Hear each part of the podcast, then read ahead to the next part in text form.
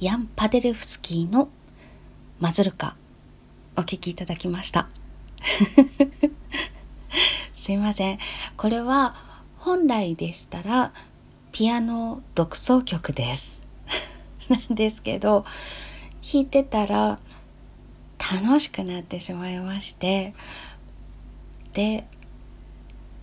どうしてもこの最初のところのすっとぼけた音がしてたと思うんですがあの音を鍵盤笛アンデスで吹きたくてしょうがなくなっちゃったんです。でそこだけ効果音的に入れようかなってあとは全部ピアノで弾いてそこだけ使おうかなと思ったんですけれどもでそのバージョンを作りました GarageBand で。なのですが なのですがあのブーンって鳴ってる音とか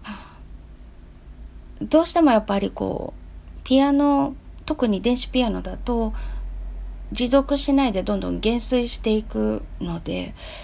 音がどんどんなくなってっちゃうのが寂しいなと思いました。でそこを鍵盤ハーモニカで吹きました。で最後のところはその左手はずっとこうリズム的なところコードとリズム的なところはそのままパデルフスキーさんが書いたままピアノで弾いたんですけれども右手のところが和音になった時に鍵盤ハーモニカの構造的に2つの音を同時に鳴らすことは可能です。可能なんですけれどもどちらかの音が持続している音長く伸ばしている音で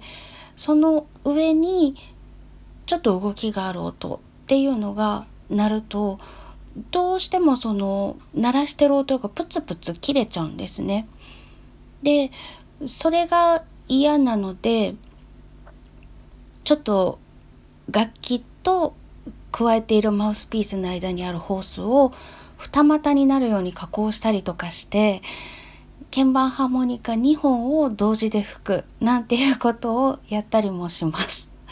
どうしてもその持続音がプツプツ切れてしまうのが嫌だとかそういうことがあったりあとはうん例えばそうラベルのボレロを鍵盤ハーモニカアンサンブルで吹いたことがあったんですけどその時私トラントロンボーンのパートだったんですね。で低い音が欲しいからバスの鍵盤ハーモニカを使いました。でもどうしても音が足りないのでバスの鍵盤ハーモニカと44件あるハモンドの鍵盤ハーモニカを2台同時につないで吹くっていう。驚異の肺活量みたいな感じのことをしたことがあるんですけどどうしても1音足りなくってその1音足りないのがじゃあ足りないからオクターブ下げちゃえばいいじゃんっていう風にならなかったんです。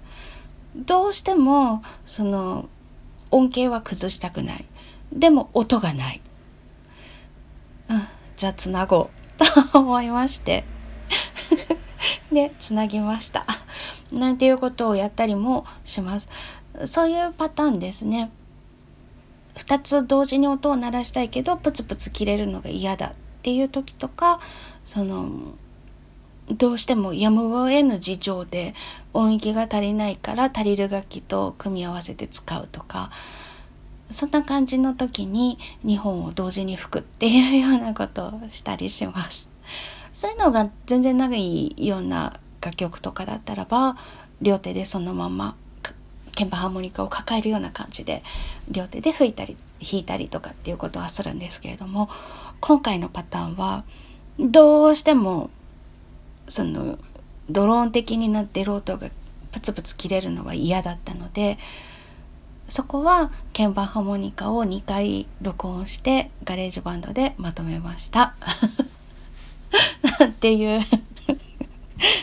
すっごいなんか楽しい気分になって遊びたくなっちゃったっていうところから始まり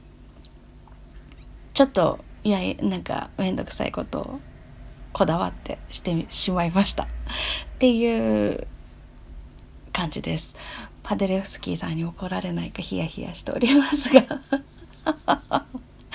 そのうちそうですねちゃんと指定された通りピアノだけで弾いたものも収録したいなと思ってるんですけど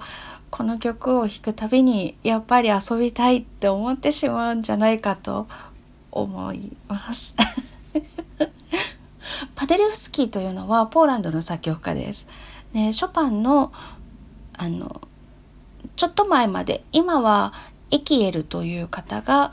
研究した楽譜がショパンコンクールのナショナルとして使われているんですけれどもその前はパデレフスキーが編纂したものを使っておりましたでポーランドの大統領も務めたことがあり作曲家でピアニストの方ですあそんな私にとってはパデレフスキー様々な感じのね？ショパンを弾く人からしたらパデレフスキーというのはとてもお世話になっている大恩人なんですけれども大恩人の曲で遊んでしまいました。怒らないでください。楽しい曲だったんです。ということで本日は遊び倒してしまった